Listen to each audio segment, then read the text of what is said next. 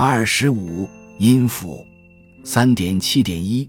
武王问太公曰：“引兵深入诸侯之地，三军足有缓急，或利或害。吾将以进通远，从中应外，以给三军之用，为之奈何？”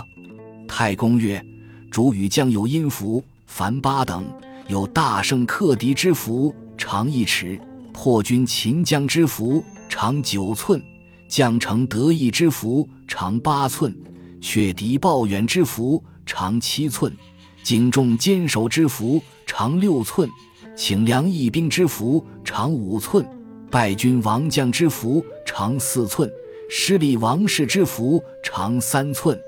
诸奉使行符，激流若服士闻，谢告者皆诛之。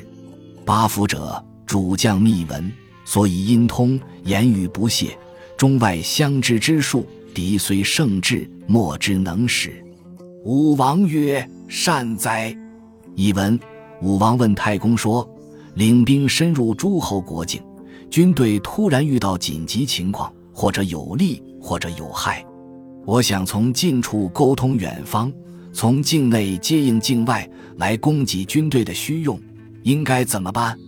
太公说：“国君与将领之间可以使用音符，共有八种，表示大胜克敌的符，长一尺。”表示破敌军擒敌将的符长九寸，表示攻下城邑的符长八寸，表示打退敌军报告远方的符长七寸，表示警告军民坚守的符长六寸，表示请求运粮增兵的符长五寸，表示兵败将亡的符长四寸，表示失利丧失的符长三寸。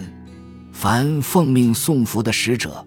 中途停留或者因符的事让人知道了，泄密传告的人都要诛杀。八种符，国君与将领秘密知道，是用以暗中沟通，言语不泄露，里外互相知情的方法。敌人即使绝顶聪明，也是不能识破的。武王说：“好极了。”偏译，本篇讲述军队与朝廷之间的第一种秘密通信方法。